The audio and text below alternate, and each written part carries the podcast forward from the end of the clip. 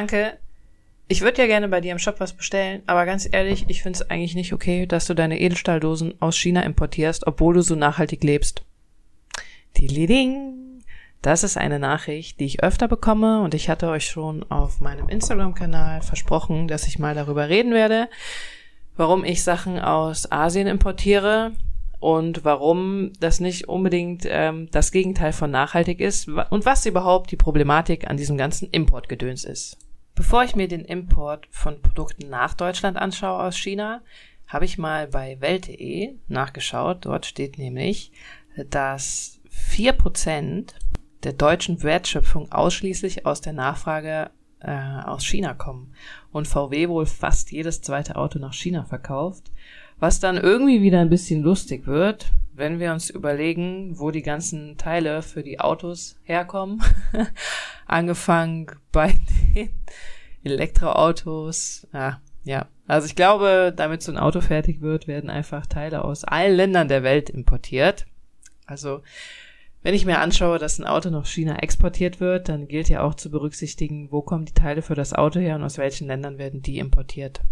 Ich erkläre dir das mal am Beispiel einer Jeans, die im Schnitt 50 bis 100.000 Kilometer zurückliegt, bis sie wirklich im Geschäft liegt. Das liegt daran, wenn wir uns die ganze Lieferkette anschauen. Lieferkette heißt von Anfang des Produkts bis Ende, also von der Baumwolle bis zur fertigen Jeans. Die Baumwolle wird in einem bestimmten Land angebaut.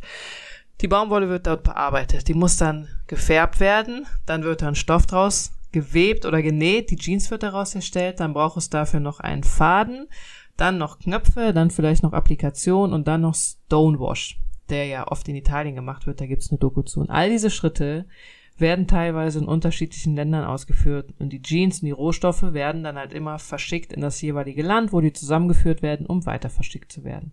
Ich fand das total krass weil ich muss ehrlich zugeben, natürlich weiß man das und man hat es doch schon mal irgendwie im Fernsehen gesehen oder so, aber wenn man sich das verinnerlicht, wo wirklich das Produkt herkommt, was du in deiner Hand hältst, dann ist das schon ein starkes Stück, wenn du dir, vielleicht wenn du eine Jeans anziehst morgen, wenn du dir überlegst, krass, diese Jeans ist dieses Jahr oder im letzten Jahr einfach schon viel weiter gereist als ich. Ich dachte nämlich früher einmal, wenn ein Unternehmen eine Jeans herstellt, da macht das Unternehmen irgendwie alles. Von Baumwolle anpflanzen bis zum Nähen macht das Unternehmen alles. Das ist, geht natürlich nicht. Das ist utopisch. und genau. Dabei ist dann auch noch zu berücksichtigen, es geht ja nicht nur um die Teile, die dann wirklich importiert werden oder von Land zu Land geschickt werden, sondern es kommt ja auch noch darauf an, ähm, welche Menschen arbeiten an der Herstellung davon. Ähm, da kommen wir zu der Sache, was ist eine faire Bezahlung, weil es gibt ja viele Firmen, die arbeiten damit fair bezahlt. Wenn ich mir jetzt eine Jeans angucke und die Lieferkette von der Jeans, dann müsste das ja eigentlich heißen, dass alle Menschen in dieser Lieferkette fair bezahlt werden. Das fängt an bei den Bauern oder Bäuerinnen, die dafür sorgen, dass die Baumwolle wächst und gedeiht, die die düngen, die da keine Ahnung, wie der Baumwollanbau funktioniert richtig, die halt alles dafür machen. Dann wieder die Menschen, die die Jeans nähen, die die färben, die die immer verpacken, ganz zu schweigen davon, wie oft die Rohstoffe dann verpackt wurden, bis so eine Jeans dann fertig geliefert wird, die im Online-Versandhandel dann auch nochmal verpackt wird, wobei das dann wieder der Tropfen auf dem heißen Stein ist. Ähm, genau, aber alle diese Menschen müssen fair bezahlt werden. Und das ist schon eine große Herausforderung, das wirklich für die Lieferkette abzudecken, weil aus meiner Erfahrung weiß ich jetzt selber, dass es sehr schwierig ist, überhaupt herauszufinden, wo kommen Produkte wirklich her, weil oft arbeitet man dann einfach mit Zwischenhändlern, die zum Beispiel einfach nur Baumwollgarn äh, weiter handeln, die halt ihre Mitarbeiter, Mitarbeiterinnen fair bezahlen, aber dann weiß man gar nicht, was ist denn mit den Menschen, die die Baumwolle halt wirklich angepflanzt haben. Also, das ist ähm, cool, wenn jemand sagt, er will nichts aus ähm, China kaufen, weil er die Ressourcen sparen will für den Transport. Wenn wir ein bisschen weiterdenken, ist da aber halt noch ganz, ganz viel mehr, was es einfach zu berücksichtigen gibt. Dann ist ja noch die weitere Frage, wenn wir von dem Thema Regionalität und Saisonalität ausgehen. Da sagen ja die meisten einfach, es ist sinnvoller, regional und saisonal einzukaufen. Ist natürlich auch sinnvoller immer dann, wenn das ähm, Produkt oder der Rohstoff auch regional, auch sehr ressourcenschonend angebaut werden kann. Beispielsweise Kaffee zum Beispiel braucht einfach viel Wasser in der Herstellung. Äh, ich gehe einfach mal davon aus, dass es in Deutschland weniger regnet als in einem anderen Land wo halt Kaffee besser angebaut werden kann, wo der Regen halt schon dafür sorgt, dass der Kaffee eigentlich genug mit Wasser versorgt ist. Das heißt, es macht eigentlich eher Sinn, in dem anderen Land Kaffee anzubauen und den dann hierhin zu importieren, anstatt zum Beispiel in Deutschland den immer mit Frischwasser zu gießen. Oder so eine Sache auch mit Regionalität und Saisonalität. Mit Gemüse ist halt einfach erklärbar. Tomaten. Tomaten wachsen super in Deutschland im Sommer, da ist dann Regen da, Sonne ist da. Dieses Jahr ist ein super Jahr für zum Beispiel Tomaten oder einfach alles, was man anpflanzen will. Das geht relativ schnell. Im Winter kann man es in Deutschland vergessen, Tomaten anzubauen. Dafür müsste man Gewächshäuser machen, dann müsste man mit Frischwasser gießen oder klar Regenwasser, was aufgefangen wurde. Man müsste die beheizen. Äh, da macht es wahrscheinlich mehr Sinn, die in einem anderen Land anzupflanzen und hierhin zu importieren. Selbstverständlich würde es am meisten Sinn machen. Wir würden wirklich einfach nur das essen, was ich gut in unserem Land anbauen lassen kann. Das funktioniert nur halt nicht immer. Ähm, das gleiche kann man auch mit Rohstoffen machen. Es gibt eben äh, Rohstoffvorkommen, die es in Deutschland einfach nicht gibt oder zu wenig, die es halt einfach in anderen Ländern gibt. Laut dem Bundesministerium für Wirtschaft ist Deutschland zum Beispiel ein äh, super Rohstoffhändler oder wir haben ein sehr hohes Rohstoffvorkommen an äh, Baurohstoffen sowie Sand, Kies, Naturstein, Kalk und anderen Steinen, äh, Steinsalze, Quarzsand, Kies, äh, sowas. Genau, da liegt Deutschland ähm, wohl im Weltmaßstab weit vorne, wird sogar als wichtiges Bergbauland bezeichnet, wenn ich das jetzt hier mal so zitiere. Im gleichen Zuge steht hier aber auch, dass bei zahlreichen Rohstoffen, vor allem ähm, Energierohstoffen und Metallen, Deutschland sehr stark vom Import abhängig ist. Ein super Beispiel für etwas, was aus China importiert wird oder halt ähm, Südkorea. Ich sage einfach mal allumfassend ähm, Asien, weil es dann noch andere Standorte gibt, sind Elektrobatterien. Wir haben ja ein Lastenrad gekauft und äh, Bekannte von uns wollten auch eins kaufen, ein paar Wochen vor uns und da hat tatsächlich der Verkäufer gesagt, dass sie aktuell ausverkauft sind, weil die Batterien einfach Lieferschwierigkeiten haben. Das hatten wir auch bei unserem Laden hier um die Ecke. Ich habe mir gar nicht Gedanken darüber gemacht, dass die Batterie für unser Lastenrad auch aus Asien kommt. Und er meinte auch, ja, das sind einfach keine Akkus momentan lieferbar, deshalb kann er keine Lastenräder ausliefern. Bisher kommen laut Automotor und Sport.de, keine Werbung dafür, aber da habe ich halt die Fakten her, kommen aber die Batterien oder die Akkus halt einfach daher. Es ist in Planung, ich weiß jetzt nicht, ob es auch schon passiert ist, dass auch eine Batteriefabrik in Schwäbischen Tübingen gebaut werden soll. Mit der Begründung, man will sich nicht äh, von Asien abhängig machen. Ist natürlich jetzt die Frage, da könnte man jetzt wahrscheinlich sehr lange drüber diskutieren, ob es Sinn macht, hier nochmal so eine riesige Batteriefabrik aufzubauen, für die auch Ressourcen gebraucht werden, die auch mit Strom läuft, die viel Platz braucht, die vielleicht Naturfläche kaputt macht, die vielleicht äh, tatsächlich, wo Felder waren, wo, äh, keine Ahnung, Wälder waren oder sowas. Wenn es diese Fabriken in Asien ja eigentlich schon gibt, da müsste man halt mal tatsächlich eine Rechnung anstellen. Macht das wirklich Sinn? Weil die Rohstoffe für die Batterien, die werden halt nun mal nicht in Deutschland gewonnen. Aber ja, diese, ähm, diese Studien oder Berechnungen äh, gibt's einfach gar nicht weil das halt in dem Fall gar nicht im Fokus liegt. In dem Fall liegt halt im Fokus, dass man sich nicht von anderen abhängig machen will, dass man selber produzieren will. Wenn man sich den Artikel mal durchliest, dann sieht man, äh, in Kaiserslautern soll sowas gebaut werden. In Leipzig, Bitterfeld-Wolfen, wir alle kennen wahrscheinlich den, ähm, ah, den lieben äh, Tesla-Mann. Ellerwangen, Ludwigsfelde, genau, in Berlin. Beim Tesla-Werk soll das auch gemacht werden. In Tübingen von Porsche. Was haben wir hier noch? Also es ist einfach super krass. Da geht's halt gar nicht darum, ähm, dass man dafür sorgt, dass Batterien möglichst nachhaltig erzeugt werden, weil dann müssten diese ganzen Unternehmen ja auch irgendwie in ihren Pressemitteilungen schreiben, hey, wir wollen das unter Ökostrom herstellen und wir wollen gleichzeitig auch noch äh, Städte dabei unterstützen, autofreier zu werden und wir wollen eigentlich auch eine Kampagne machen, dass die Leute weniger Auto fahren und, und, und, und, und. Stattdessen ähm, werden, ach Mann, ey, sind für Europa in den nächsten Jahren 20 neue Standorte geplant, in denen Batterien hergestellt werden sollen von unterschiedlichen Firmen in 2024, 2022, 2021, also ein paar gibt's schon. Manche sind noch gar nicht geplant, wann genau, aber die sollen halt alle entstehen und das ist einfach wahnsinnig, wie viel äh, dafür wieder gebaut wird und wie viel Geld dafür ausgegeben wird, um Batterien herzustellen. So, um das Thema an dieser Stelle aber auch rund zu machen, jemand, der mir einen Vorwurf macht, dass ich äh, Edelstahldosen importiere, der würde ja auch sagen, ich kaufe mir lieber ein Auto, das in Deutschland hergestellt wurde, um äh, Transportwege zu sparen. Aber wenn wir davon ausgehen, dass in einem E-Auto alleine die Batterien schon Stoffe enthalten, die von der ganzen Welt irgendwie zusammen importiert, exportiert werden. Und wenn das nur das Lithium ist, was irgendwie aus Chile, Argentinien oder Bolivien kommt, dann ist das ein Satz, der sich irgendwie komplett in Rauch auflöst, weil er am Ende einfach dann gar keinen Sinn mehr macht, um das an dieser Stelle mal sehr kritisch zu sehen. Weitergedacht ist das eine Sache, die ich euch öfter mal frage in meinen Instagram Stories, wo ihr ganz oft sagt, oh, wusste ich nicht, sind Seifen. Klar, macht es total Sinn, den äh, Seifenhersteller oder Herstellerin um die Ecke zu fördern, indem ihr da eure Seifen kauft. Allerdings ist auch da die Frage, wo kommen die Rohstoffe für die Seifen her? Weil, wenn wir so daran gehen, dass wir sagen, wir wollen nur regionale, saisonale Sachen kaufen, saisonal fängt er, fällt er natürlich weg, weil saisonal stellt hier einfach keiner Öl her, selber, der auch Seife macht. Sehr wahrscheinlich. Ähm, dann gehen wir mal davon aus, ihr kauft eure Seife regional.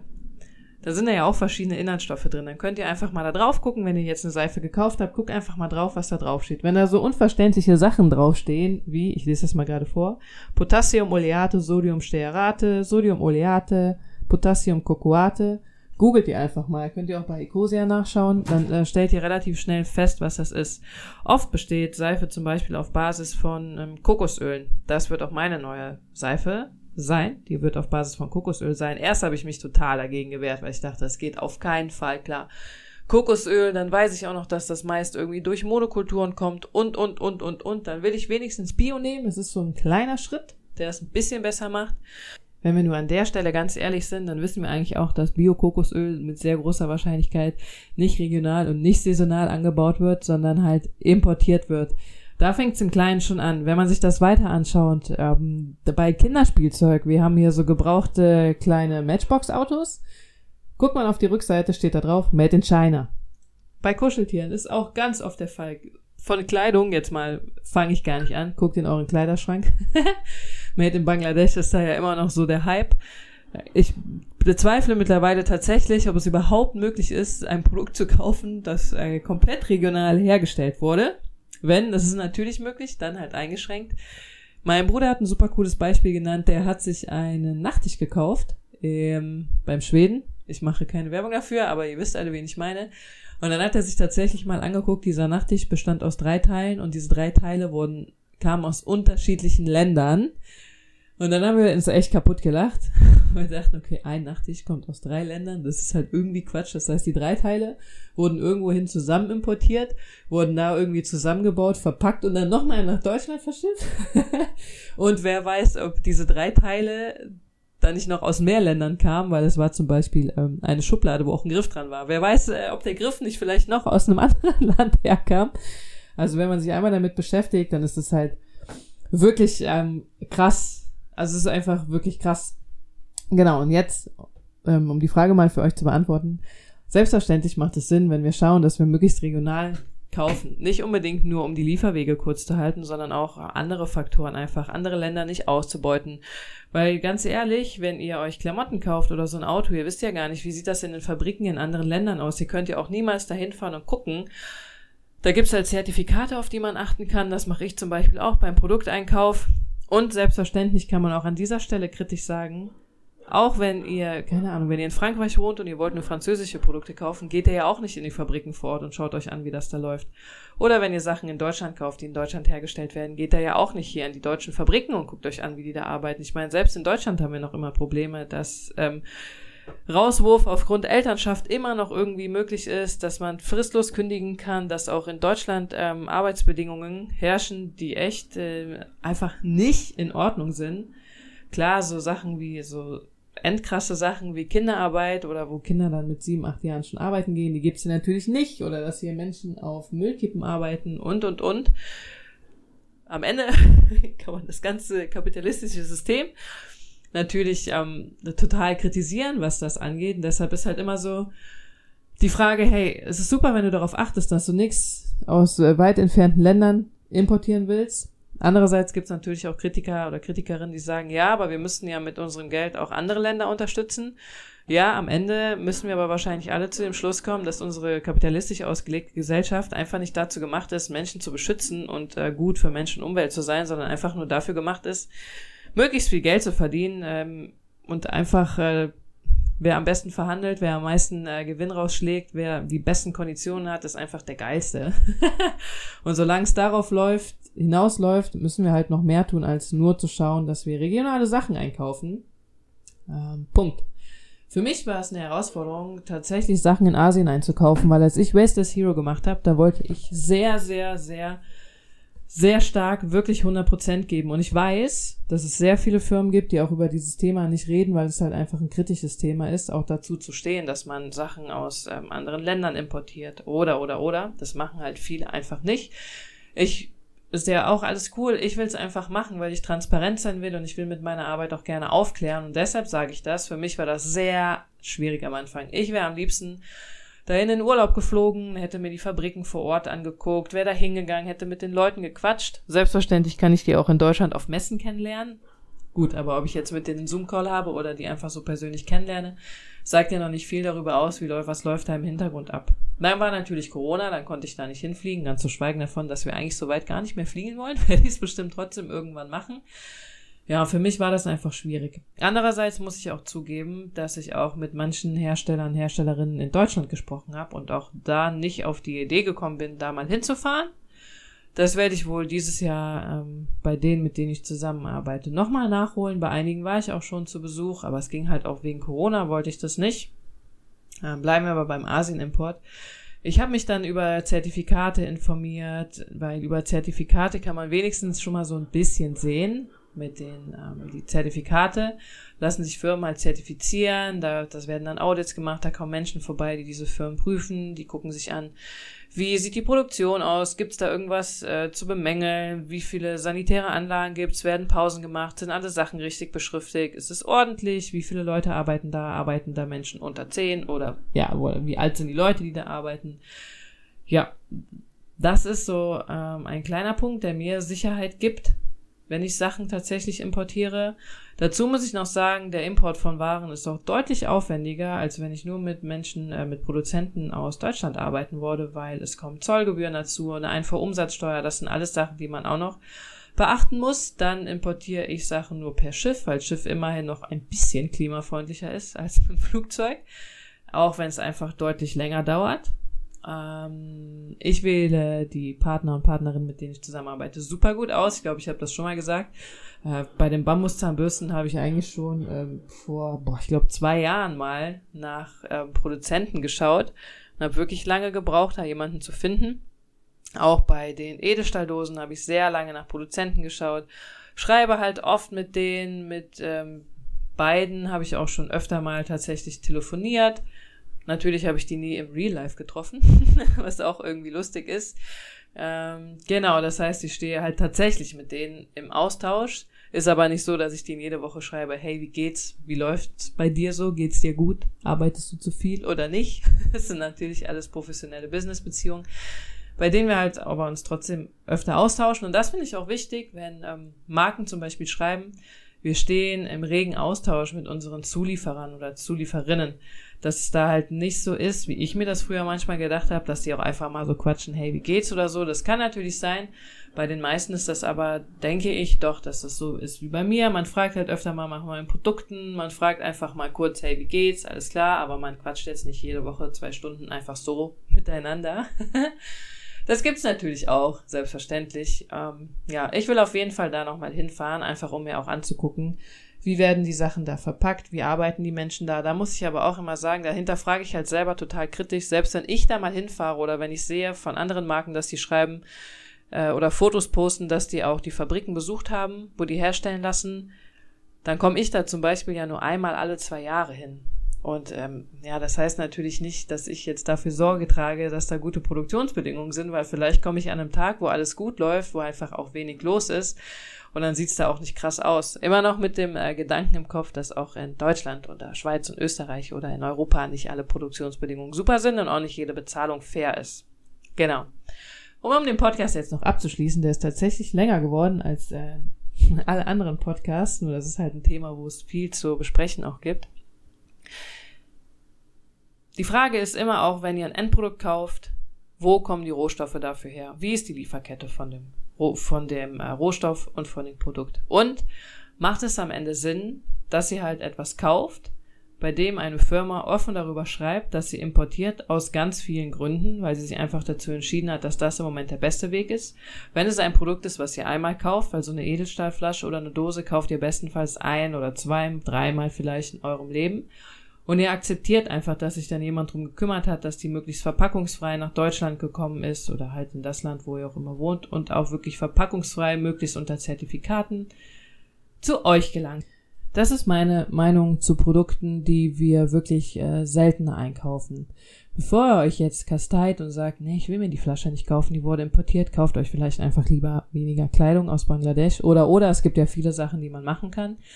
Bei ähm, Produkten, die wir häufiger kaufen, gerade wie bei Lebensmitteln und sowas, da finde ich es schon, da kann man sich dann vielleicht besser umstellen, weil die kauft man vielleicht einmal die Woche, da kann man wirklich gucken, dass man da Transportwege einfach kurz hält. So halten wir es auf jeden Fall. Und dann noch ein kleiner Insight. Achte ab heute in deinem Alltag einfach mal darauf, welche Produkte du so nutzt und wo die herkommen, sehr bewusst. Ich habe das wirklich jetzt seit ähm, letztem Jahr November gemacht, habe auch öfter mal auf meinem Instagram-Kanal gepostet, wo was herkommt und bin tatsächlich selber immer noch ein wenig erschrocken, wo alle Sachen herkommen, die wir so bei uns zu Hause haben. So, wenn ihr noch Fragen dazu habt, meldet euch bei mir gerne auf Instagram, schickt mir eine E-Mail. Ich freue mich auf den Austausch und bis zum nächsten Mal. Moment mal. Wenn du nichts aus, aus Asien importiertes kaufen willst, du aber Sachen in Plastik kaufst, wo kommt eigentlich Plastik her? Das wird doch meistens aus Erdöl ge gewonnen. Moment, importieren wir Erdöl? Wo kommt eigentlich Erdöl her?